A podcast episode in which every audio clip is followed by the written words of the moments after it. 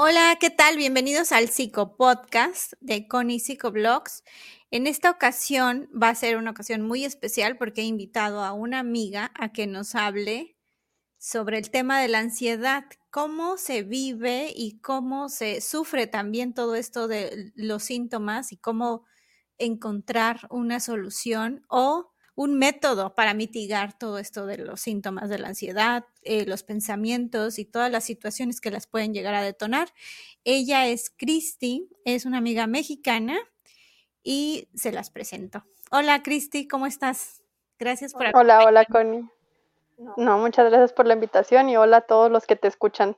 Este podcast es un poquito más ligero, ¿no? Es desde la posición de la experiencia, de, estar experimentando la ansiedad. Y cuéntanos, Cristi, ¿desde cuándo tienes tú el, conocimiento de que lo que has venido sintiendo desde hace varios meses o años, o desde cuándo sabes tú que lo que tienes eh, es ansiedad?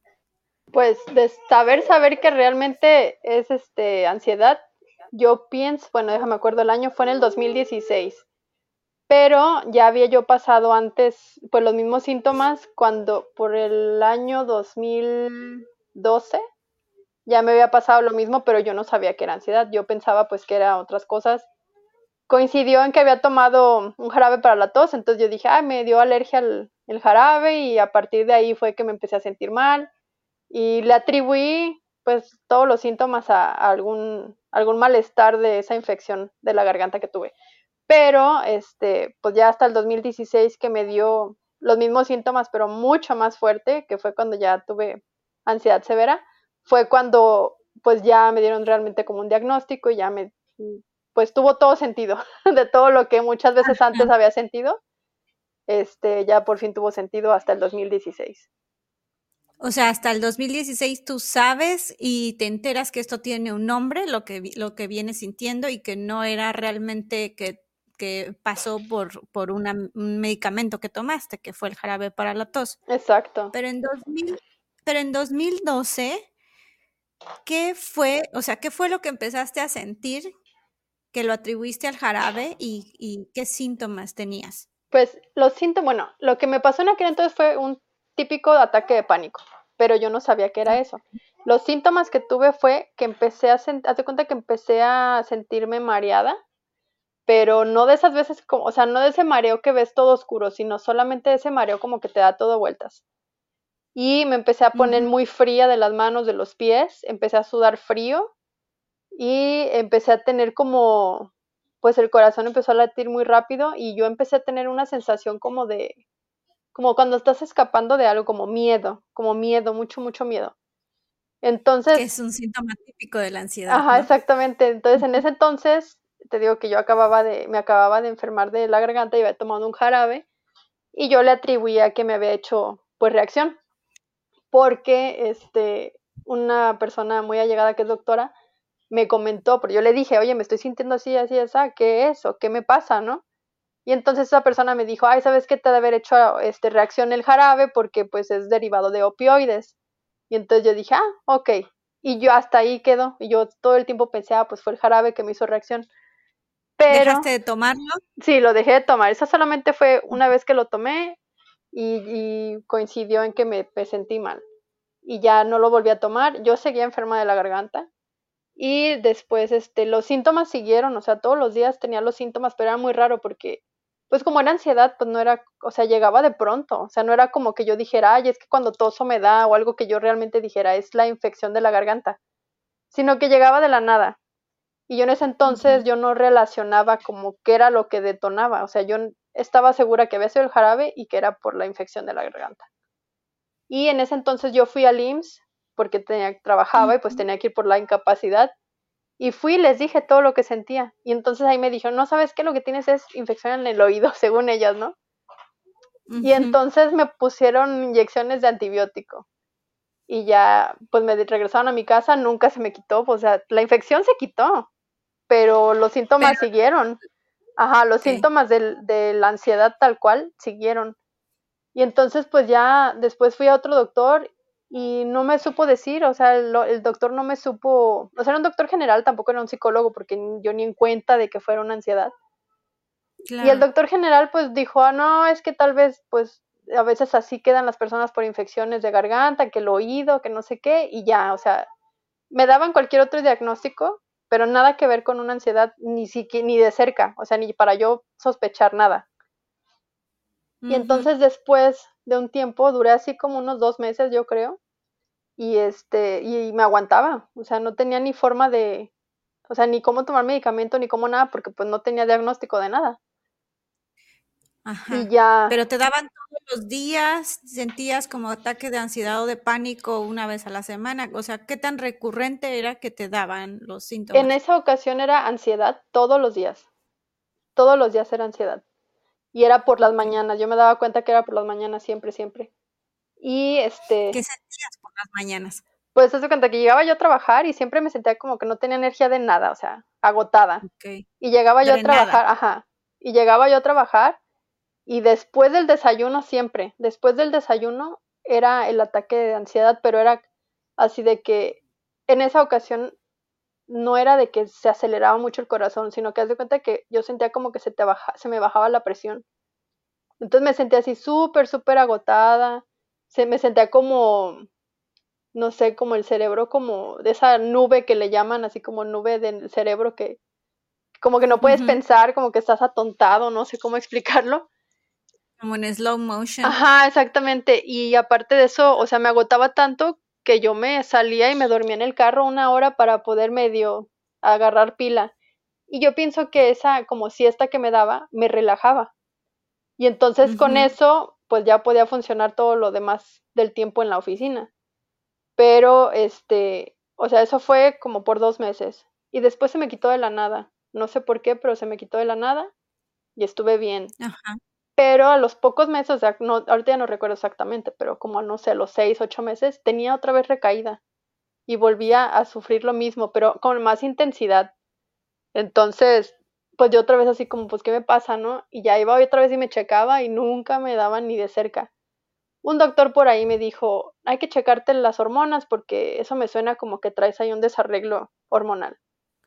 Ajá. Y me checaron. O sea, todo tenía que ver como que todo te decían que era, podría ser algo físico, pero nunca ah, ningún médico te decía, puede ser esto sintomatología eh, pues psicológica, ¿no? De que algo, algo estás teniendo que no tiene que ver con que estés enferma de algo o con que tengas desajuste hormonal o desajuste en otros. Exactamente, o sea, ninguno, o sea, ni, ni como que ningún doctor piensa en que una ansiedad es un padecimiento o que es una enfermedad tal cual, o sea, nadie de los doctores, al menos con los que yo fui, a ninguno de ellos les pasó por la cabeza de que tal vez lo que esta chica tiene es esto.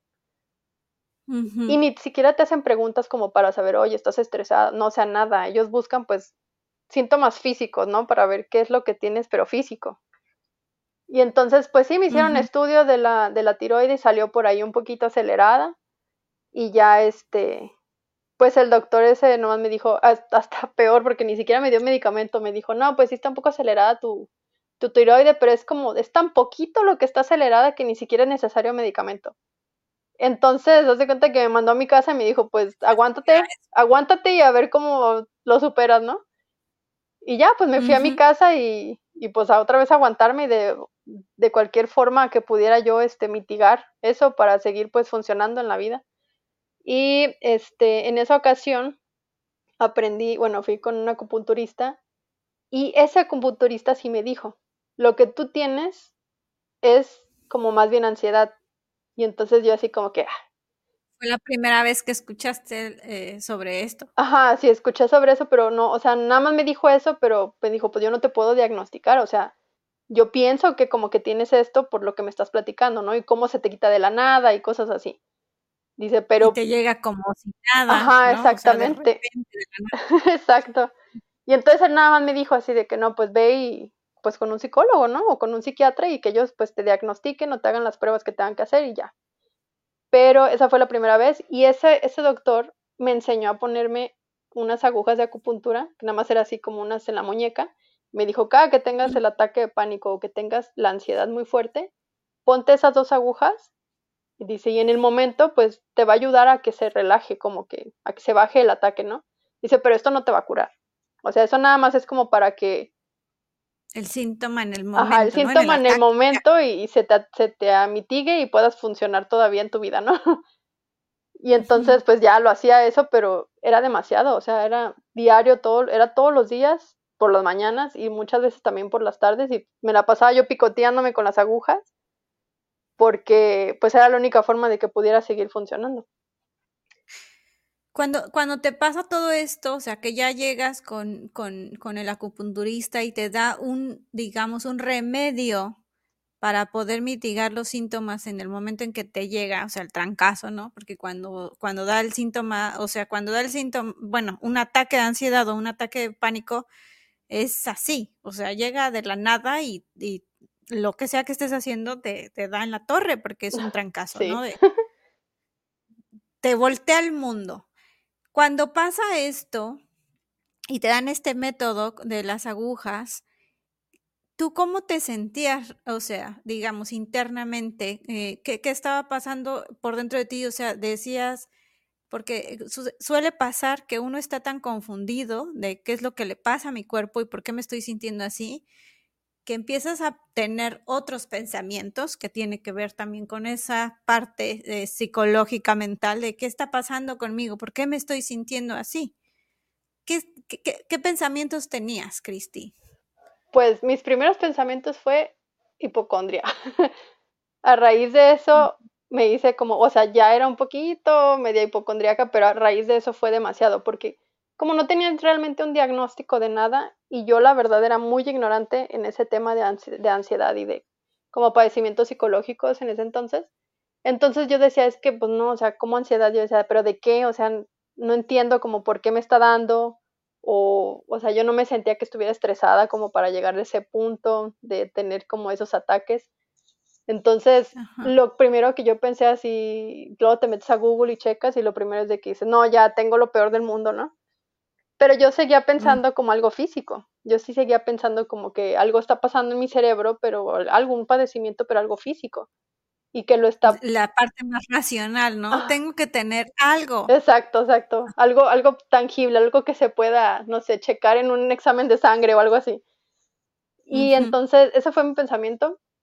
La verdad fue un, fue un pues tiempo muy, muy feo porque pues no tienes respuestas, no puedes funcionar en tu vida, sientes que no hay, pues no hay solución, nadie te comprende y luego cuando ya empiezan a, a escucharse así de que es ansiedad o puede ser ansiedad, que no sé, después todas las personas, la mayoría de las personas son muy ignorantes en cuanto al tema y entonces lo primero que te dicen es de que, ay no, es que eso le pasa a las personas que son de, de, mente débil.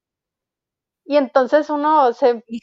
Ajá, entonces uno se, a veces siente como que te da más el bajón, ¿no? De que dices, chin, o sea, todo lo que me... Te sientes juzgado, ¿no? O sea, me imagino observado, o que ningunean también lo que te está pasando, ¿no? Exacto, o que dicen así, ahí está loca, nomás está siendo la víctima, o nomás está de dramática, ajá, cualquier cosa, pero no, no te comprenden, o sea, sí te juzgan, y aparte de eso, este, pues ni siquiera te, te dan ayuda, o sea, no sé, o sea, si tú dijeras, bueno, si es, por un decir, es débil de mente, bueno, pero le voy a ayudar, ¿no? Pues te apoyo, te acompaño a si te da miedo salir a la tienda sola, pues bueno, te acompaño, lo que sea, pero sea, ni eso, o sea, nada más te juzgan así de que, ay, es que a las personas que son de mente débil, pues les llega la ansiedad y ya. O los típicos que piensan, ay, no, es que cuando te llegue nada más tú dile a tu cerebro que se vaya y ya, con eso, con eso se va. Ay, no, no, no, como... Ya no estés triste, ¿no? A un, de, a un depresivo, oye, ya no estés triste. Exactamente. o la tontería de que te dicen, oye, pero si yo te veo súper feliz y siempre sonriendo, o sea, ¿cómo es que tienes depresión? Y así como que, o sea, quieren que andes por las chanclas todos los días o cómo piensan que es como una depresión, ¿no? O la ansiedad. Otro comentario, o sea, otra cosa que a mí me molesta, la verdad, mucho es de que hay personas que dicen tener ansiedad, pero, o sea, no sé, por ejemplo, que dicen, ay, es que vi el perrito sacudirse y me dio mucha ansiedad. Y entonces a mí me da mucho coraje, no sé si esté bien o yo esté mal, porque yo digo, a ver, estás como llamando a algo que a lo mejor, o sea, el ver al perrito sacudirse o sea, no, no creo que te haya causado realmente una ansiedad al nivel de un desorden psicológico, ¿no? O sea, no creo que te haya causado algo al punto de tener un ataque de pánico. Entonces, o sea, pasa que confunden los conceptos y más este tipo de conceptos porque se suele también confundir y decir, ay, es que eh, soy una histérica. Y en realidad el término histérica o histérico no significa ser, eh, por ejemplo, alguien volátil o explosivo, que es como socialmente lo conocemos. También lo que estás diciendo con la ansiedad, o sea, eh, como que el, simple hecho de ver un perro que se está sacudiendo, pues a lo mejor te da cosa, te causa, no sé. El típico ñañaras o algo así, ¿no? Pero Ajá, mm. una especie de repele así de, ay, no, no le hagas así, o cuando los gatos arañan, o cuando haces también en el pizarrón, ¿no? sí. Que haces el sonido, eh, pero se confunde el concepto y en realidad no tiene nada que ver con ansiedad. ¿no? Exactamente, pero yo pienso que, o sea, es malo porque después piensan que realmente una persona que sí tiene una ansiedad, no lo toman en serio porque dicen, ay, no, o sea, es una ansiedad, o sea, la ansiedad es como ver al perro sacudirse y ya, o sea, ¿cómo es posible que tú me estás diciendo que no puede ni funcionar en tu vida porque tienes ansiedad, ¿no? Entonces siento que por esa como ignorancia o esa confusión de los términos, se mm, desprecia mucho la ansiedad. No sé si está bien decirlo así, pero sí como que no, no se toma en serio. Se malentiende, ajá, o sea, yo, yo siempre he dicho como que luego ningunean ¿no? Porque me llegan a mí pacientes o yo misma lo he sentido o yo misma he visto en momentos que tienen así, por ejemplo, cuando yo estudiaba y, empecé a ver de qué se trataba todo esto de la ansiedad hasta lo más grave que es un trastorno, ¿no? De ansiedad generalizada, que ya es algo incapacitante, y veía yo que hasta, hasta que yo estudié, pues, digamos, en la universidad, me di cuenta que yo venía sufriendo ansiedad desde tiempos inmemorables, o sea, desde niña. Eh, me parece increíble que hay gente que dice, es que yo no sé qué es eso, ¿no? También con la depresión. Ay, no, yo no sé qué es la depresión. Mm, sí. Y por lo menos todos hemos sentido, tenido episodios depresivos o a lo mejor episodios de ansiedad en nuestras vidas. Lo que pasa es que no sabemos, no estamos informados, como tú dices, eh, en, eh, correctamente con el significado de estos, de estos conceptos, pero muchos que nos están escuchando van a entender que o van a enterarse aquí que a lo mejor una vez han, sentido ansiedad en su vida porque esa ansiedad es lo que a veces decimos, tengo un presentimiento. No sé si ha pasado. Y, y, empezamos a sentir como que nos late el corazón, incluso escuchamos los latidos del corazón o nos sentimos sumamente nerviosos. Entonces mucha gente dice, algo va a pasar, algo va a pasar. Y es que yo presiento las... No, no presientes nada. Eso es un episodio también de ansiedad. exacto. Se te empieza a acelerar muchísimo el corazón. Sí, o los típicos como yo, que es que se me bajó la presión, ¿no? Es que estás teniendo un, un, episodio de ansiedad, o también que se baja el azúcar. Tómate la coquita, que no sé qué, pues no, si te tomas el azúcar en ese momento, te aseguro que la, el azúcar está perfecta. La presión está perfecta, porque yo lo he hecho. y yo sé que estaba perfecto, pero era un ataque de ansiedad. También se da, eh, yo hace poco, hace creo que fue dos o tres semanas, escribí de hecho en Twitter, eh, pasa que a los que son psicólogos, psiquiatras o médicos, no les puede dar eso. ¿Cómo crees? ¿No? Sí, ¿cómo crees? Si eres psicóloga. Yo estaba llegando al gimnasio y en el y llegas al gimnasio y tienes que subir unas escaleras para ir a los aparatos donde empiezas a hacer ejercicio, ¿no? pues terminando de subir las escaleras, llego a, un aparato que, donde se hace abdomen y en ese momento sentí lo que acabas de decir, o sea, ah. sentí que se me bajó el azúcar o, la presión, yo no sabía qué, pero la diferencia para los que nos están escuchando es que cuando pasa algo así, de, o sea, lo que diferencia un ataque de ansiedad de, un, de algo que se te baja el azúcar, es que si se te baja el azúcar te puedes terminar desmayando. También con la ansiedad podrías desmayarte, pero es muy raro que eso pase. Sí, no tendrías la sensación, pero no, no creo que Ajá, igual en el ataque de pánico. Ajá, porque yo, bueno, en el ataque de pánico es sientes que te mueres. Sí, sí, es horrible, horrible, horrible. sí, pero Pero la diferencia con la ansiedad que yo es, lo que yo he experimentado y lo que yo siempre le explico a las, a las personas es que con la ansiedad te viene el síntoma y se te viene también la ola de pensamientos. ¿Qué me está pasando? Y te, o sea, te empiezas a sugestionar cañón, cañón, cañón. Sí. Yo siento, lo, yo como lo identifico, como le explico a la gente a veces que me preguntan, pero a ver, ¿qué es lo que sientes? A personas que no, o sea, los típicos que te dicen, es que no eres de mente fuerte, ¿no? Y te preguntan, a ver, ¿qué es lo que A ver, sientes? convénceme. Ajá, exacto. Entonces yo les digo, es que es como un clic. Haz de cuenta que yo voy así como por la vida, muy contenta, muy tranquila, y de pronto como que escucho un clic en el cerebro y ¡pum! Empieza todo. Empiezan todos mis síntomas. Siento como una ola de calor así por todo el cuerpo, al mismo tiempo que las manos y los pies helados, y todos los síntomas demás, y luego la cabeza de que Como ese sudor frío Ajá, también, sudor ¿no? frío y luego ya empiezan los miles de pensamientos, ¿no? De que qué te está pasando, te vas a desmayar, te vas a caer aquí, te va esto, bla, bla. Estás sola. exactamente. A Mil, mil cosas, o cuando vas manejando, que a mí me da mucho manejando el carro, y este, así de que vas a chocar y por tu culpa muchos carros se van a, van a chocar también y les va a pasar cosas, o los que van contigo de pasajero, o sea, mil cosas que pasan a segundos en tu cerebro, y entonces te, te atiburra más, o sea, te, te estresa de más todo, todo lo que está pasando, ¿no? Pero así es como yo, no sé, lo podría explicar, que a mí es como me pasa, o sea, no es algo como que yo diga, ay, es que como que siento que me va a empezar a dar, no. O sea, me llega como un clic así, ¡pum! Como que traen los dedos y No. empieza todo. Ojalá se pudieran prevenir, ¿no? O sea, de hecho hay, hasta donde yo sé, hay perritos que están entrenados también para, para, para prevenir crisis, pero ya son crisis muy fuertes, Mm, ¿no? Ya es a una persona que ya tiene como tal un trastorno de, de ansiedad generalizado, otro tipo de, de, de situaciones, ¿no? Sí. Pero Pues yo estuve pasa que todo un año, acuérdate que todo un año yo sí estuve incapacitada todo el año por ansiedad y agorafobia, los ataques de pánico diario.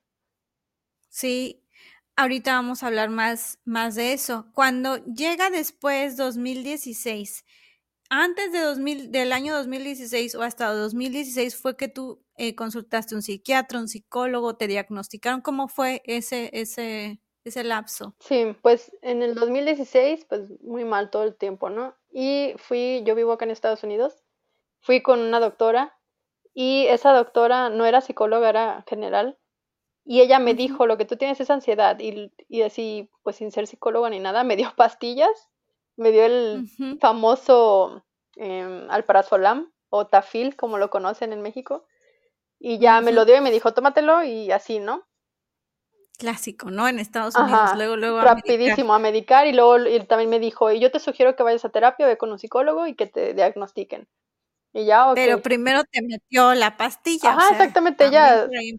ajá, sin saber de nada y de hecho fuera nada más así como una plática, ni siquiera es como que, ay, te voy a hacer un estudio o algo, o sea, nada, toma, bye. Me los dio y ya. Y yo pues en mi misma como hipocondría, yo dije, a ver, no me voy a tomar una pastilla que no sé ni qué onda, ¿no? O ¿qué tal si me la tomo y me hace sentir más mal y yo sola y qué voy a hacer? Entonces me tomé así un cuartitito Era de la parte pastilla. de la ansiedad, Ajá, exactamente. Exacto. Y me tomé así un cuartitito de la pastilla. Dije, a ver, un cuartito para que medio me relaje. Pues un cuartito no me hizo nada, ¿no? Pero yo me hice la idea de que ya me lo tomé y ya con eso voy a calmarme y ya. No me calmé, no me hizo nada, pero tampoco me quise tomar más pastilla porque dije, es que no sé qué pasa. Y esta doctora ni siquiera me hizo suficientes preguntas como para convencerme de que me, coma- me tomara esa pastilla, ¿no? Y entonces em, decidí irme a México porque como aquí es muy caro todo el seguro, mm, los psicólogos y todo lo, lo, pues mental no está cubierto por los seguros, al menos no por el mío. Y era muy caro. Entonces dije, no, pues me voy a, a México y allá me atiendo, allá pues voy con todos los doctores y demás. Y ya llegando a México, pues no, no fue que me fui al siguiente día, ¿no? También duré como un mes todavía para poderme ir. Y ya en México sí fui con una psicóloga, no fue psiquiatra, fue una psicóloga. Y ya pues le platiqué todo y ella sí me dijo, no, es que lo que tú estás pasando pues es una, una ansiedad. Y le platiqué pues todo lo de que duré así como tres meses sin salir de mi casa porque en cuanto ponía un pie fuera de mi casa me daba el ataque de pánico, era algo que ahora lo digo, es absurdo, o sea, ¿cómo era posible que me daba tanto miedo solamente poner un pie afuera de mi casa? O sea, ni siquiera poder recorre- recoger el correo porque inmediatamente me daba el ataque de pánico. podrías decir que fue empeorando hasta, y eso fue lo peor, o sea, lo incapacitante fue que ya no llegaste a un punto en donde ya no podías salir de tu casa. Exacto, eso fue, eso fue lo peor, así que no podía salir de mi casa para nada, o sea, intentaba yo salir al, al mandado y así, bueno, voy a ir a Walmart y voy a comprar el mandado, lo intenté como dos veces y no pude ni siquiera bajarme de mi, de mi, de mi carro, porque en cuanto me bajaba era sentirme mareado, veía como todo, haz de cuenta que todos los colores los veía como intensificados, como todo con brillo, porque estaba pues súper estresada, ¿no? Y me empezaba a sentir muy mareada y yo así, me voy a desmayar aquí y quién me, a dónde me van a llevar o qué me van a hacer, o sea, todo lo que te pasa en la mente, haces mil historias, ¿no? Es que es un combo, e, es los síntomas físicos más los, los pensamientos disruptivos, o sea, que están exacto. uno tras otro, tras otro, y se repiten muchísimo. Sí, era, era horrible. Y luego mi miedo era así, lo peor era de que yo decía, es que si me desmayo aquí y me toca que pase una persona mala y me robe y me, me encierre en su casa, yo decía, no, no, no, a ver. Más Ajá, yo, o sea, no, es de que me lleven al hospital. Ajá, yo decía, no es que me vayan a llevar al hospital, porque en el hospital pues me encuentra mi familia, ¿no? Pero si me roba la persona, o sea, era mil cosas lo peor. Y las pocas veces, como dos veces sí pude entrar a la tienda, pero entré, o sea, en un pánico. Pero yo decía, a ver, tengo que superarlo, ¿no? Porque yo todavía seguía con, o sea, como la gente me juzgaba, me decía, es que eres de mente débil, entonces yo, a ver, voy a ser más fuerte. Y me, me metí a la tienda, pero pues claro que no, o sea, me vencía. Híjoles, pero también qué presión sobre ti, ¿no? Porque te obligabas a hacer las cosas, a ser fuerte y te iba también peor porque se intensificaban más los síntomas. Exacto. Ay, entonces, pues eh, sí, o sea, era un estrés de que, o sea, tengo que superarlo, ¿no? Entonces era estrés sobre estrés sobre estrés, todo, o sea, todo era estresante. Y bueno, ya esas veces me metí a la tienda así con todos los métodos posibles que me decían, es que ponte lentes, es que, no sé, si te da miedo que la gente te vea, pues ponte esto, o es que ponte audífonos y escucha música. Yo me metía con todo, yo creo que la gente me decía, yo creo que pensaba, si esta mujer está loca, o sea, por cómo entraba, me ponía así una gorra, me ponía los lentes, y decía que nadie se dé cuenta que estoy teniendo un ataque de pánico. Y me ponía... se volvía toda una odisea, ¿no? O sea, hacer un, una simple eh, acción rutinaria que es ir al súper. Exacto, o sea, la gente lo disfruta, pero para mí era una tortura. Y luego aparte era, o sea, en mi obsesión de, de superarlo, yo hasta veía el mapa de la tienda y decía, a ver, necesito comprar esto y esto, entonces tengo que ir a tal y a tal pasillo. Y me metía casi corriendo a la tienda, casi corriendo a lo que tenía que agarrar y vámonos rápido. Y, o sea, esas dos veces me metí, compré lo que necesitaba, pero así, una o dos cosas que iba a agarrar nada más porque no soportaba estar más tiempo ahí. O sea, yo tenía que llegar a mi casa. Y fuiste muy valiente porque hay gente que no puede ni siquiera hacer eso. O sea, tú te obligabas hacerlo y, lo sufrías en el intento, ¿no? Sí, exacto, o sea, lo sufría, pero claro que me costó, o sea, no es como que yo diga, es que me empezó la ansiedad y, y luego lo hice, no, o sea, estamos hablando que ya llevaba como tres, cuatro meses con ataques diario y que ya tenía como tres meses sin salir de mi casa y fue cuando yo dije, no, a ver, no puedo estar encerrada. Tengo que trabajar, tengo que hacer otras cosas, no me puedo quedar en mi casa todo el tiempo, ¿no? Entonces fue por eso que me empecé a obligar, pero... Y también era así como que voy a la tienda una vez a la, a la semana, era cuando yo intentaba salir y hacer eso, ¿no? Claro que empecé de poco en poco, así de que, a ver, voy a salir ahora cinco pasos afuera de la puerta, ¿no? Ahora voy a ir al correo, que estaba pues a 15 pasos de mi casa. Y así empezaba de poquito en poquito, porque al principio pues no, ni siquiera, o sea, apenas abría la puerta y salía yo de mi casa y la cerraba y ya tenía el ataque de pánico. Mi lugar seguro era mi casa. Y entonces era súper loco porque tenía yo el ataque de pánico y en cuanto tocaba así la alfombra de mi casa, se quitaba todo. Y entonces yo decía, es que, ¿por qué? O sea, más confusión, ¿no? Porque yo decía, es que, ¿qué es lo que está pasando? O sea, me estoy volviendo loca porque, no, o sea, no, no es algo físico. O sea, ¿qué es lo que está pasando, no? Pero tampoco lo entendía, tampoco lo control, no lo podía controlar así. O sea, no es como, como el típico que la gente dice, no, es que dile a tu cerebro que no y ya. O sea, no era así de fácil. No, es que no es así fácil. O sea, tú ya tenías como que eh, un mecanismo y además tu zona segura, que era tu casa, y también entrenaste, digamos, a tu mente a decir, una vez pises el tapete, se acabó. Exacto. ¿No? Ahí termina todo. Y como era tu zona segura, o sea, era tu, digamos, tu guarida, pero guarida de seguridad, literal, ¿no? Sí. Sí, la verdad. Ahí no había nada de ansiedad y también estabas, eh, digamos, ya preparada y sugestionada a que una vez que pusieras un pie fuera de casa, todo podría representar un peligro para ti. Exacto, exacto, así, tal cual. Y luego también después, eh, en, ese, en ese mismo lapso de los tres meses que yo digo los peores que he pasado en cuanto a la ansiedad, este, yo creo que duré como un mes que no podía tampoco comer porque parte de la ansiedad era de que en cuanto ponía bocado dentro de la boca y lo quería yo pasar, sentía que la, garganta se me cerraba. Eso, eso te iba a preguntar, ¿cómo estabas comiendo y cómo estabas durmiendo? Que te acuerdes, porque yo recuerdo que, te, que tengo un amigo que él eh, una vez me consultó igual, eh, pero yo lo referí, estaba en México, y él me dijo, no tenía ninguno de estos síntomas que tú tenías previos. El síntoma que, ah, digamos, como a él se le manifestó eh, la ansiedad ya a niveles graves es porque no podía, no podía pasar la, la, comida. O sea, le daba un miedo, un pavor a simplemente pasar un bocado. exacto. Y él pensaba que algo le estaba pasando, que era una cuestión, ¿sabes?, de, de, de glusión motora, no, no, no sé, algo así. Me acuerdo que me consultó y me dijo, es que primero dejé de comer esto, luego esto, luego me dijo, y Connie, ahora ya no puedo ni siquiera tomar un vaso de agua porque me da miedo ahogarme. y yo le dije, ¿tienes un problema de ansiedad seguramente? Y le dije, y esto pues tienes que ir a un psicólogo.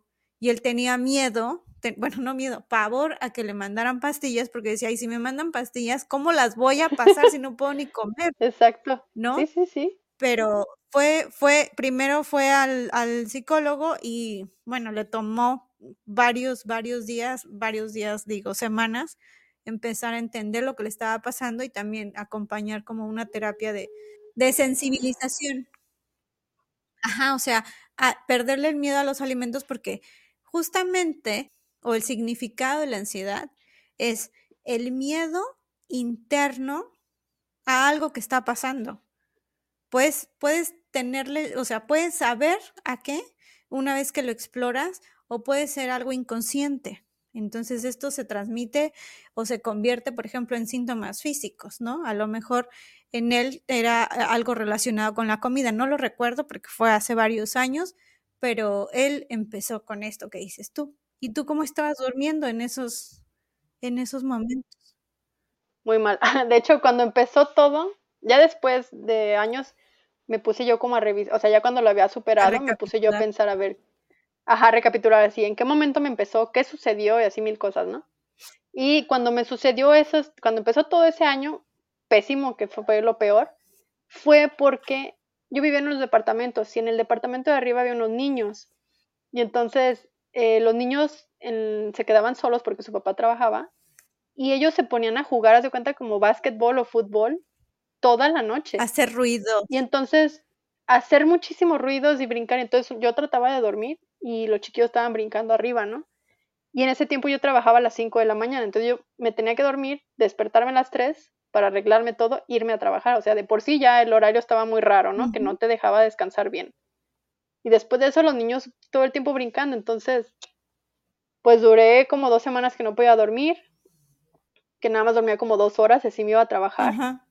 Y yo pues seguía con mi rutina, no trabajar, gimnasio, no sé qué, entonces era demasiado cansancio físico y no podía como recuperarlo porque no podía dormir. ¿no?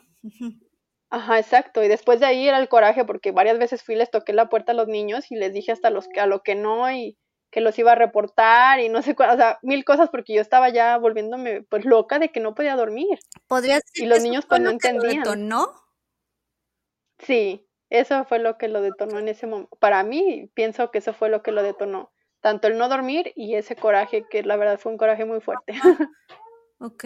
Como impotencia, pues, de que yo lo reportaba, o sea, les dije a los niños varias veces, ajá, le dije al papá, tampoco me hacía caso, entonces fui y lo reporté con los administradores del departamento y tampoco, entonces era como una impotencia de que decías, estoy en esta situación tan incómoda y intentas hacer todo para solucionarla y no se soluciona. Entonces era una frustración tan grande, un coraje y todo, que eso fue lo que me detonó en ese momento todo ese coraje. Todo ese, pues, todo lo episodio de todo lo que pasé, tanto no dormir y eso. Y también recapitulando, cuando me pasó lo del 2012, es en aquel entonces era por un eh, ambiente muy tóxico en el trabajo. Trabajaba en una oficina y era muy, muy tóxico el ambiente. Entonces también era algo pues parecido, igual una frustración, una impotencia. Claro, sí, y es que la ansiedad se puede detonar por algo eh, que uno a veces no ha procesado, ¿no? No entiendes, no, no puedes aceptar, porque incluso en eventos tan importantes, puede ser un evento, por ejemplo, la pérdida de alguien, ¿no? O la enfermedad. En tu caso también, eh, tú estabas enferma, pensaste que era el medicamento y seguramente estabas más asustada de que tuvieras algo más grave.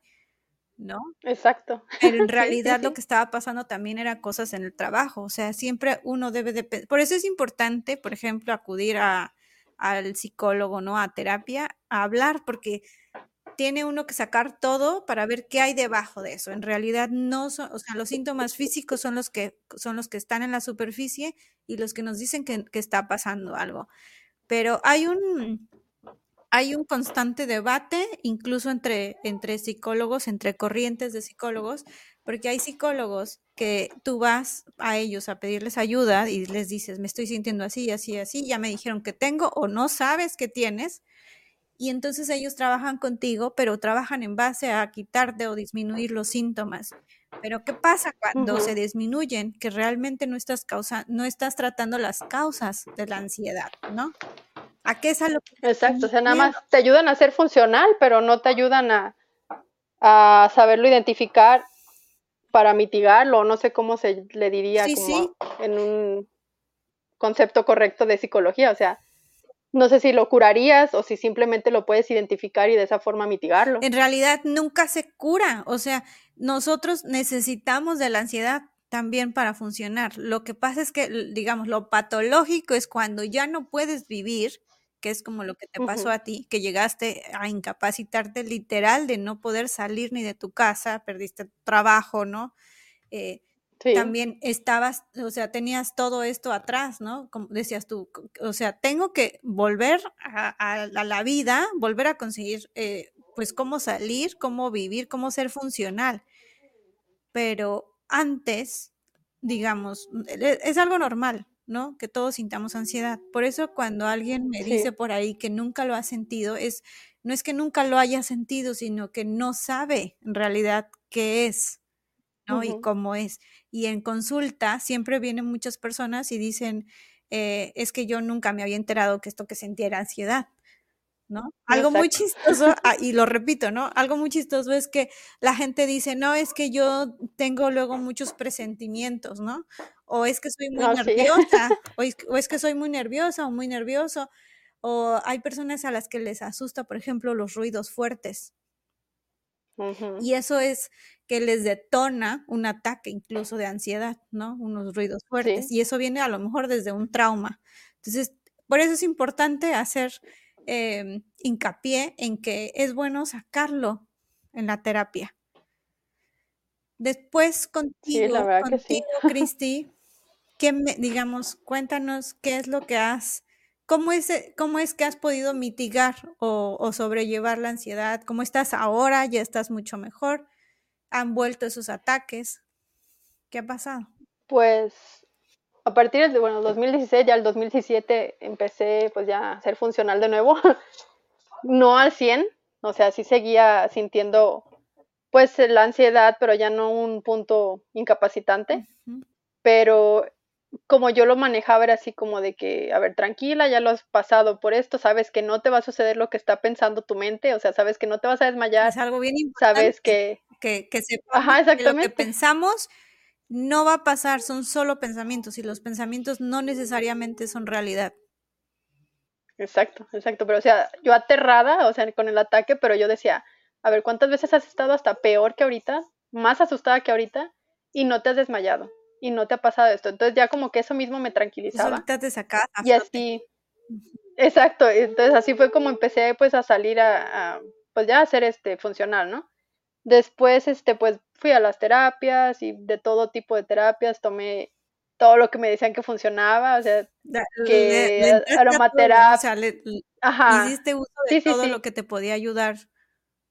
Exacto, todo lo que me decían, mira, que esto te puede ayudar, ok, me lo tomaba, que el té de no sé qué, ok, que la pastilla, puras cosas naturales de pastillas, pues no quise tomar lo, lo que me dieron o cualquier medicamento porque decía, es que no quiero depender de pastillas. Yo decía, o sea, sí los tenía y solamente cuando de verdad ya no, no soportaba el ataque me tomaba para que me tranquilizara. Pero, o sea, de, de ahí en más, todo lo que me decían que funcionaba, lo intentaba que aceite de esto, que CBD, que aromaterapia, todo lo ha habido y por haber. Y sí en el momento te ayudan, muchas cosas de eso sí en el momento te ayudan, pero pues no te lo, no te lo quita, o sea, tienes que como, lo que a mí me, me, ayudó fue identificar qué era lo que me lo detonaba. Y aparte de eso, después como qué pensamientos me ayudaban a mitigarlo. O sea, por ejemplo, eso de que, a ver, nunca te has, o sea, sí estás mareada, pero nunca te has desmayado porque es ansiedad, tranquilízate, ¿no? Y ya, o sea, seguía con el miedo y respiraba y demás, pero sí me calmaba. o podía mantenerlo en un nivel la respiración tranquilo. diafragmática, o sea, de, de, hacer varias respiraciones profundas para poder eh, nivelar tu pulso cardíaco, ¿te ayudaba? ¿Te llegó a ayudar eso? No, la verdad no. La verdad sí, intenté varias respiraciones y no me ayudaron, me hacían como... Algunas me estresaban más. Sí, es que... Otras... Ajá, algunas me estresaban más, otras me daban dolor de cabeza y otras me, me daban como más mareo. Entonces decidí que las respiraciones a mí no me funcionaban. También me dijeron, es que tienes que hacer yoga o algo que te ayude como a relajarte. Pues también intenté hacer yoga y no me relajó. no, o sea, en el momento pues sí te sientes, ay, sí, más ligera porque hiciste ejercicio, pero no es algo que yo diga, ay, sí, por hacer yoga ya nunca me va a pasar, pues no. No lo veo yo como, como que sea un, mi cura o medicamento para mí, no, no me funcionó. Más bien fue identificar mis detonantes, qué fue lo que me, qué era lo que me pasaba, lo que me hacía pues sentir todo eso. Entonces cuando yo estaba en situaciones que sabía que iba a estar ese detonante, Ajá pues ya estaba preparada, yo ya estaba preparada así de que a ver, ¿qué pasaba? Puede que te pase. ¿Evitabas hacer cosas o más bien te mentalizabas y decías, bueno, tranquila, puede ser que a ti, como decías ahorita, ¿no? Cuando manejabas te pasaba mucho. ¿Cómo lo hacías? ¿Aún así te animabas a manejar? ¿Te exponías? ¿Qué pasaba? Sí, pues de todas formas, te, o sea, tienes que manejar, o sea, como son cosas tan básicas que dices, o sea, no puedes, es como decir, como, la, como tu compañero que no podía comer, o sea, no es como que él vaya a decir, es que ya nunca voy a volver a comer en la vida para que no me pase, o sea, tienes que enfrentarlo. Si no comes, te mueres, ¿no? O sea, literal. Ajá, exactamente, exactamente, entonces tienes que, hay varias cosas que son tan básicas que los tienes que superar, y entonces en mi caso, por ejemplo, manejar para mí era muy básico porque, pues aquí en Estados Unidos no es como que puedas ir tan fácil a todos lados caminando, o en camión, o cosas, menos aquí donde vivo porque neva mucho, entonces yo decía, a ver, si no, si no puedo manejar, no puedo hacer nada, o sea, no puedo ni comprar mandado, no puedo ni a trabajar y pues muchas cosas, ¿no? Y tampoco me gustaba como que estar dependiendo de mi esposo, de que, a ver, cuando él llegue, que me lleve, o esto o lo otro, o sea, tampoco, entonces me enfrentaba a eso. No te entregaste, por ejemplo, o sea, no te entregaste a la ansiedad, eso es padrísimo para para los que lleguen a escuchar tu testimonio, escuchar realmente que tú no te rendiste en el sentido de, pues así soy, porque a veces puede llegar a ser una, una lección, una decisión, ¿no? Así soy, no me voy a salir de mi casa, de mi lugar seguro y no voy a hacer, muchos evitan todo eso que los detona. o sea, sí, sí se puede identificar, sí llegamos a identificar qué es lo que nos pone en una situación donde estamos más vulnerables y nos causa mucha ansiedad, pero muchos lo, lo evitan y entonces se van limitando tú no lo evitaste, tú te exponías y decías, pues no, ni modo, ¿no? Y salgo. Sí. sí, sí, pues es que siento yo que es la única forma, pues, de hacerlo, porque si, por ejemplo, te quedas en tu lugar seguro, ese lugar seguro cada vez se va a limitar más. Por ejemplo, si yo hubiera seguido de no salir de mi casa, después iba a llegar el punto que no iba a poder ni siquiera salir de mi cuarto, porque hasta mi sala iba a ser un lugar inseguro. Entonces, porque a veces así yo sentía, así de que ya si estaba en la cocina me sentía nerviosa y yo decía, a ver, ahora, ¿qué pasa, no? O sea, esto está muy raro. Entonces, eh, tu lugar seguro pues se va a ir achicando más, se va a ir limitando. Entonces, tienes que enfrentarte y tú tienes que ver qué herramientas te funcionan. Por ejemplo, yo para volver a manejar, manejaba primero en el estacionamiento de, primero nada más salía y prendía el coche y ya estaba con el ataque de pánico y con el coche prendido. Pero bueno, poquito a poquito iba superando cada día, un poquito más, un poquito más, hasta que me podía, hasta que podía salir o no. O sea, por ejemplo, el volver a manejar me tocó, me tomó un año. Cuando antes yo manejaba perfectamente en el freeway, manejé una vez desde, desde donde vivo aquí en, en, en Utah hasta México, hasta Guadalajara, manejé el coche con mi papá. Y entonces, no era que me diera miedo manejar. Entonces yo decía, es que no es eso. O sea, tienes que enfrentarte, ¿no? Entonces, pues, así yo le hacía de poco en poco. O sea, salía y aprendía el coche y al siguiente día salía y nada más reversa y lo volví a estacionar. Y así me tomó un año para volver a manejar. Aún así, ahorita hay uno que otro freeway que yo no lo tomo porque está muy grande, hay muchos coches y, ajá, ese no lo tomo, ese le, le doy la vuelta. Hay otro que no lo tomo porque ahí me dio un ataque de pánico manejando. Entonces ese trauma todavía no lo supero. Entonces en ese, en ese tampoco me meto, pero todos los demás y, como, como otras avenidas y demás, todos esos sí los manejo. Muchas veces sí siento como que me va a volver, o sea, siento como un poco de ansiedad y a veces identifico que es así, como cuando hay muchos coches o que se me acerca un, un tráiler o un camión muy grande, me provoca como ese miedo, pero miedo al punto de que va a llegar un ataque de pánico. Y entonces la forma de cómo yo lo mitigo es de que, a ver, si vas a manejar en, un, en una avenida que sabes que va, va a haber muchos detonantes, pues me pego a la derecha y me voy tranquila. Al carril y yo sé que si, ajá, si siento algo, me orillo. O si siento algo, pongo intermitentes y que todos los demás hagan bolas, ¿no? O sea, de esa forma fue mm, como yo lo mitigué para poder salir y manejar. Como que dijiste, este va a ser mi, mi forma segura de calmarme, me orillo y apago el coche hasta que me calme y, hasta que me calme y después continúo de nuevo. Exactamente, exactamente. ¿Y eso te da un poco de confort? O sea, te sentías más segura al manejar y, y, tener, digamos, una vía de rescate, o sea, o, de calmarte, de, de, decir, no pasa nada, me orillo y ya. Exacto, sí, era, ese era como mi, como mi medicamento para manejar. Haz de cuenta, si, si voy por el lado derecho, yo sé que no me pasa nada. Yo sé que estoy bien y en cuanto me meto, en cuanto me orillo, se me quita todo, ¿no? Y hasta la fecha muchas veces este, siento manejando que, que tengo ansiedad y hago eso. Eso es lo que a mí me funciona. Entonces, para las personas que sufran, no sé, para ir al supermercado o para lo que sea, pues tienen que ver una forma que a ellos les funcione de mitigarlo. Claro. Pero sí enfrentarse, también no es como que de un día a otro te vas a aventar al ruedo, ¿no? O sea, de poco en poco, o sea, cada persona tiene que conocerse a sí mismo y ver qué es lo que les funciona. De poco a poco, poco en poco, porque también si de pronto se quieren enfrentar, van a causar un estrés muy grande. Y entonces como que van a quedarse como más en el hoyo, ¿no? No sé cómo explicarlo, pero pienso que poco a poco, pero sí tienen que enfrentarse porque si no eh, va, va, empeorando más la ansiedad. Como tú dijiste, o sea, como que si te entregas, te come. Sí, es que es eso, o sea, entregarse esos pensamientos que no necesariamente son realidad, ni se van a volver realidad, es entregarte algo que no, no tiene un chance de, de volverse real. ¿no? el 95% de las cosas que pensamos no son la realidad que vivimos.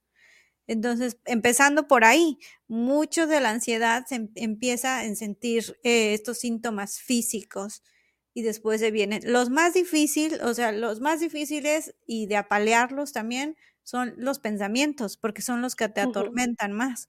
Pero pensar, una vez pensando, y no nada más es pensar, ¿no? Porque ojalá fuera que con eso, ¿no? Ya como el típico, pues no estés triste, ah, ya se me quitó la, depresión. Pues no, es acudir con un profesional eh, y, y, acudir a pensar realmente qué está pasando y hablar de los síntomas, de los pensamientos, pero también del miedo, porque hablamos mucho de los síntomas, mucho de los pensamientos que devienen, pero del miedo se habla muy poco, ¿no? Por ejemplo, cuando te dan los ataques de pánico, el miedo es a morir, literal. Es el miedo es que me va a dar un ataque de pánico y aquí me voy a quedar. Sí, exacto. Que no sabes, o sea, es un miedo que ni siquiera sabes a qué es el miedo. Solo es mucho miedo. A que me dé una enfermedad eh, ¿Ah, terrible o, o, que, o que me pase un accidente terrible y mi familia ya no me vea. ¿no? O el miedo ni siquiera está en uno a veces depositado, está en los demás. Por ejemplo, cuando, cuando las mujeres tenemos hijos y se viene, por ejemplo, la depresión posparto, oh, puede dar ataques muy duros de ansiedad o hasta psicosis posparto.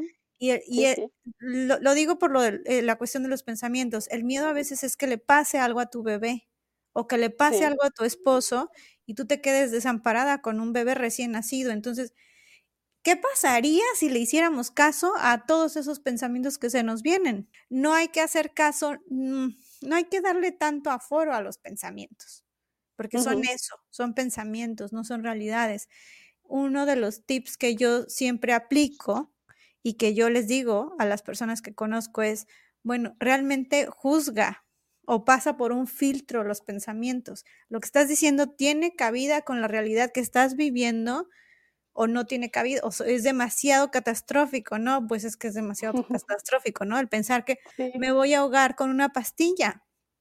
Lo que pasa es que tengo miedo a tragarla. Pero la ansiedad es ese pensamiento, se me va a ir para el otro lado y, me voy y, la voy a broncoaspirar. Pero en realidad la probabilidad de que algo así pase es muy baja, pero el miedo es el que te, te acorrala. Entonces. Te hace creer que es posible. exactamente, pero si uno se va por ese lado, te llenas de ansiedad, te incapacitas y también le das más terreno a esos síntomas, a que esos síntomas sigan y que al día siguiente sea peor.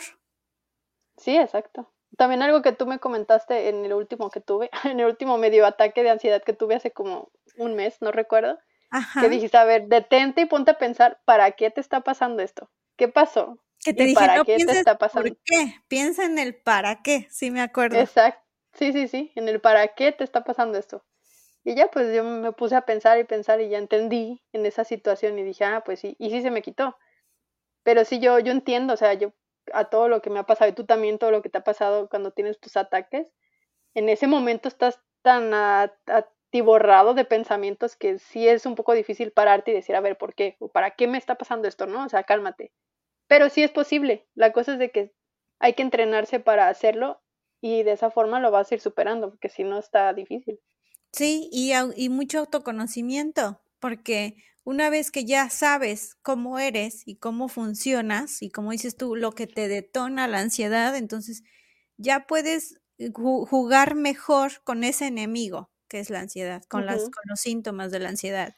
Y lo que, lo que mencionabas hace un momento, sí, o sea, a principio de años yo estaba dando un curso por primera vez y también eso me detonó mucha ansiedad. Y recuerdo que en una de esas sesiones dijo mi compañera del curso que levante la mano quién ha sentido ansiedad en su vida. Y yo, yo no estaba exponiendo, pero yo levanté la mano. Y en, el, en, los, en la audiencia, digamos, muchas personas se quedaron con cara de, ¿what? Pues, ¿cómo? Si ella es la psicóloga. Es lo mismo que piensan de los, de los médicos. enferma. O de algún otro especialista que, ¿cómo crees? Si, si a ti te pasa eso, ¿cómo crees? Si tú te dedicas a lo que tiene que ver con lo que estás sintiendo, ¿no? Como los médicos. Solemos pensar que un médico no se puede enfermar o un, o un nutriólogo no puede engordar, ¿no?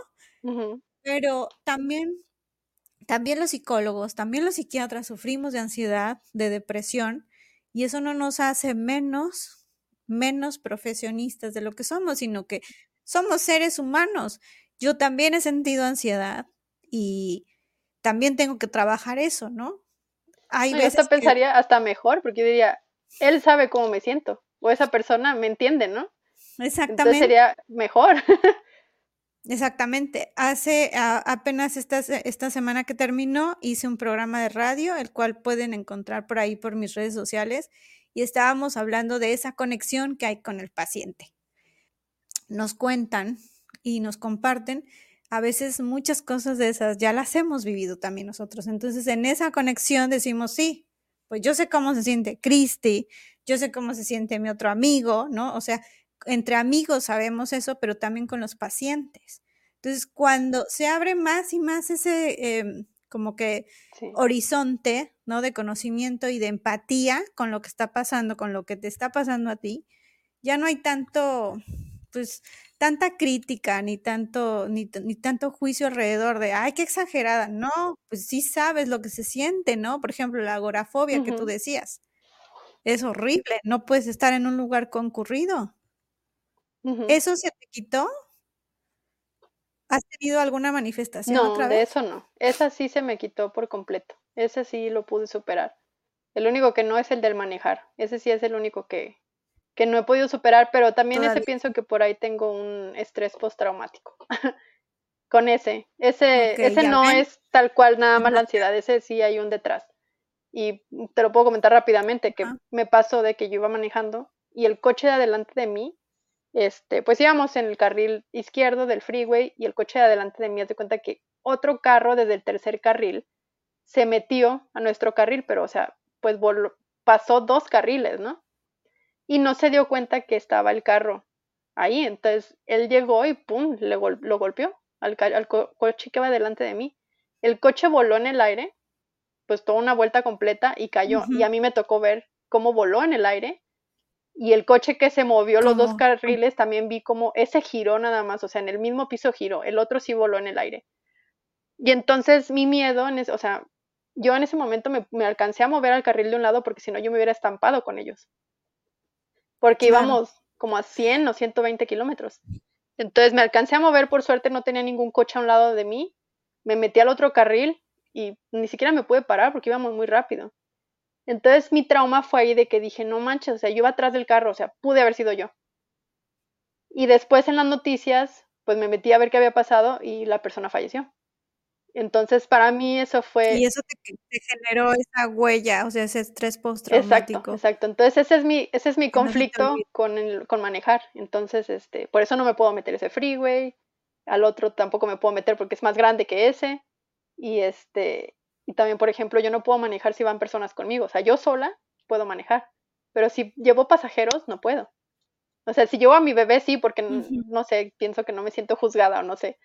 Pero si, si llevo, por ejemplo, no sé, a mi, si viene mi esposo, si vienen personas, amigos, lo que sea, me da el ataque de pánico, porque no puedo yo manejar. No puedo simplemente. Entonces, eso sí es algo que todavía no lo supero.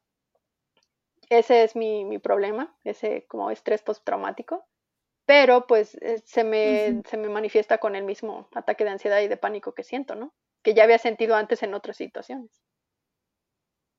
Sí, pero es bien importante saber que, o sea, no estamos obligados a hacerlo todo ni a funcionar en todo, ¿no? Lo irás haciendo paulatinamente o a lo mejor eh, en tu vida no necesitas realmente, ¿no? Siempre puede haber alguien más que maneje. El día que no haya, pues a lo mejor será el día que te tengas que exponer a hacerlo y te vaya bien. Ahora pensar si ese miedo y esa ansiedad que te da es tolerable o no, porque también solemos pensar que la ansiedad se tiene que quitar por completo y como lo dije hace un momento, necesitamos de la ansiedad también para poder vivir, porque nos avisa de muchos, de, muchas, eh, de muchos eventos que podrían pasar y nos ayuda a mantenernos alerta.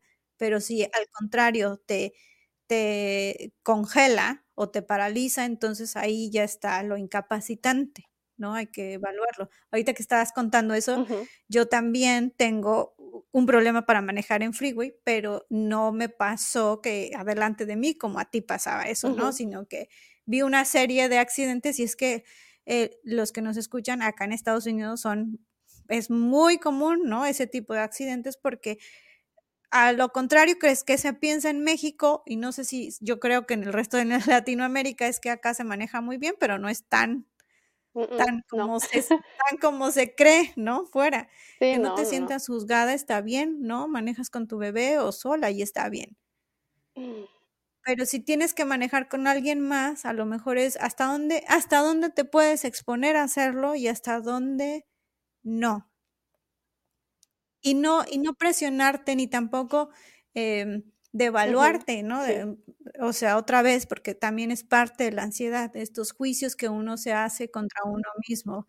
Ah, eres un inútil, o eres un débil. Sí, exacto.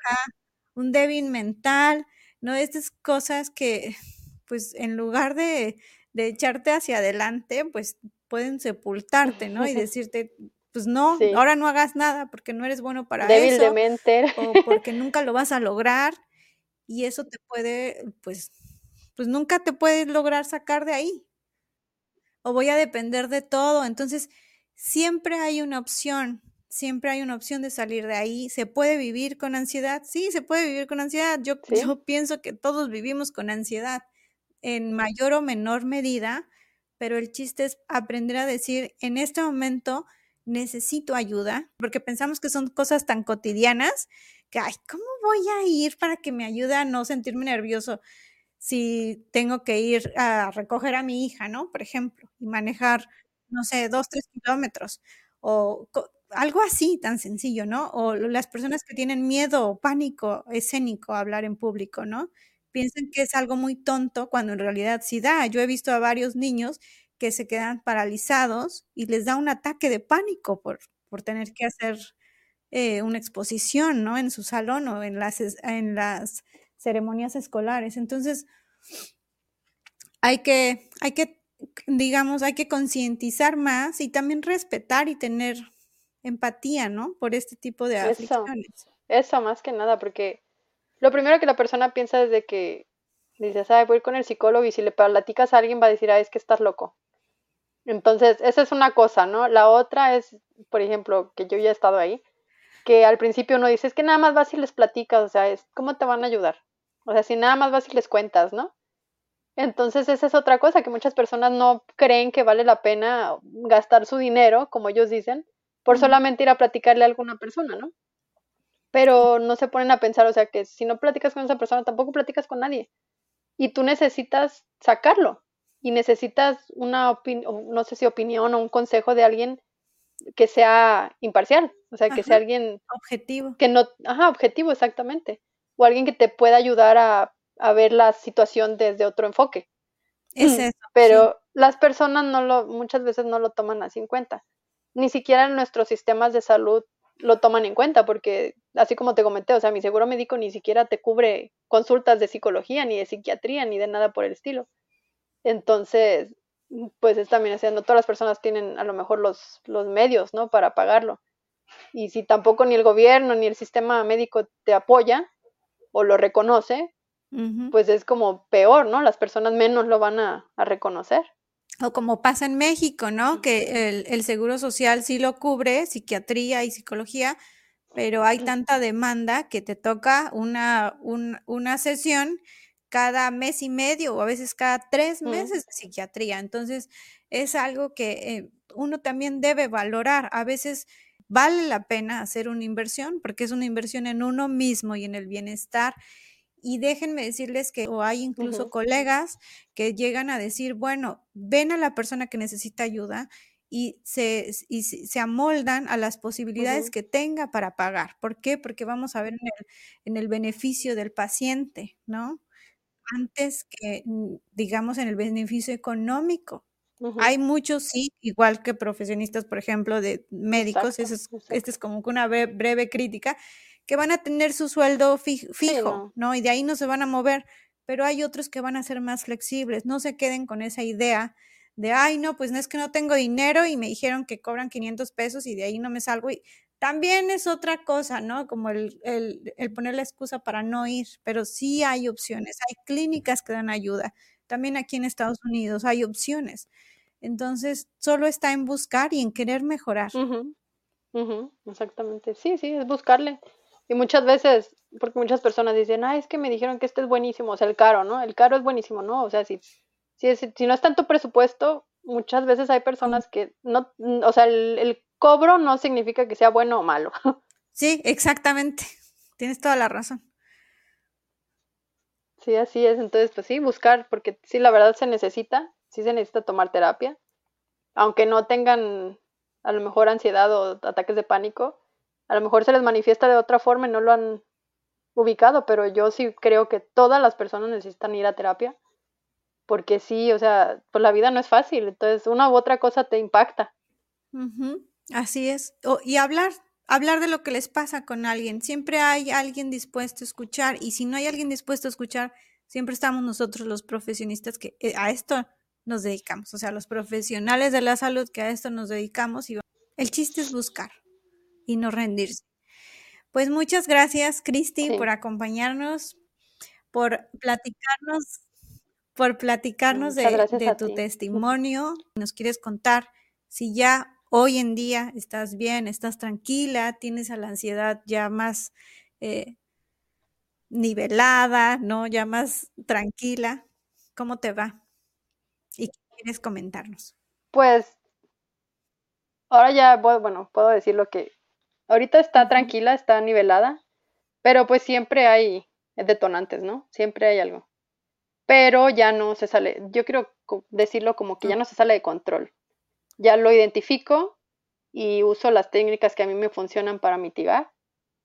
Claro que tengo que decir que una que otra vez pues no, no lo puedo controlar dependiendo de la situación, pero, pero no, no llega a un punto tan grave como antes. Entonces sí, quiero decir que está bien, quiero que está tranquila, pero pues sí, una que otra vez pasa que, estás en una situación muy, muy, muy mal y pues sí te da porque es natural. Pero, pero nunca es una fatalidad, o sea, no, no es como que no sales de ella, ¿no? Aprendes. No, no, no, ya, ya no, no, me, no me he incapacitado, ya, ya lo, o sea, lo aprendí a mitigar. Tengo mis técnicas que yo uso cuando lo tengo y, se quita, o sea, no, no, me, no me incapacita ya como antes, ni por días, ni nada, o sea, rápido lo puedo mitigar y ya continúo con mi vida. Y un mensaje que les quieras decir a los que te están escuchando y que seguramente se identificaron, porque hay muchos que se identifican con este tipo de síntomas. Yo también he sentido muchos síntomas de los que tú has sentido, como el de manejar, ¿no? ¿Qué les quisieras decir a los que están por ahí escuchándote, que te van a escuchar y no y no saben aún, no se animan aún a hacer algo, a buscar información o a exponerse como tú le hacías de poco a poquito. Sí, pues lo único que les quisiera decir es que cuando están en esa situación yo sé que creen que no hay salida, que creen que no hay forma de recuperar su vida, que uno cree que no, no vas a volver a tener tu vida como antes. Eh, sí, lo, sí se puede, sí lo puedes hacer que va a costar mucho trabajo, sí, te va a costar mucho trabajo, te tienes que enfrentar mucho a ti mismo, sí, lo tienes que hacer. No es fácil, pero sí se puede lograr. Necesitan ayuda, no crean que, que solos lo van a poder hacer porque y no tienen nada sí necesitan malo buscar ayuda. Entonces, exactamente, o sea, no tienen nada de malo buscar la ayuda. No se crean de la gente que les dicen que están locos, o sea, no. La gente esa está mal. Ellos sí están mal por decirles algo que, Exactamente, porque los están juzgando. Entonces, entonces ustedes busquen lo que, lo que les funciona, busquen recuperar su vida, luchen por ello, enfréntense, busquen ayuda profesional. Muchas veces no se queden con una sola eh, opinión. Nada, nada, más decirles que no están solos. Habemos muchísima gente que lo sufrimos en algún punto de nuestras vidas. Hay muchas personas que lo siguen sufriendo todo el tiempo.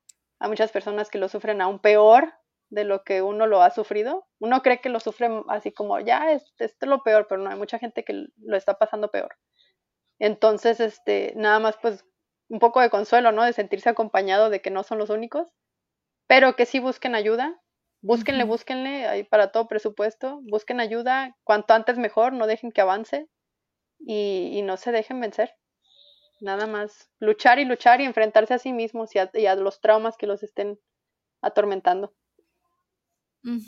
Muchísimas gracias. Sí, es, nos vamos a quedar con eso último, ¿no? No están solos, eh, no es tan grave como uno piensa, pero, y es normal, es, es parte de, ser humano, de, vivir la vida, ¿no? La, vida no es fácil y es complicada y muchas cosas se nos pueden complicar más cuando tenemos eh, ansiedad, cuando los niveles de ansiedad son muy altos. Y lo que no es normal es cuando tienes eh, dificultades para vivir tu día a día, cuando te ves en situaciones donde ya no puedes ir a trabajar, donde ya no puedes salir de casa, donde ya dejas de hacer ciertas actividades por evitar que te den estos ataques de ansiedad o que, o que realmente sufras o que pienses que algo muy grave te va a pasar. Eso ya no es normal y ahí no hay de otra más que buscar ayuda.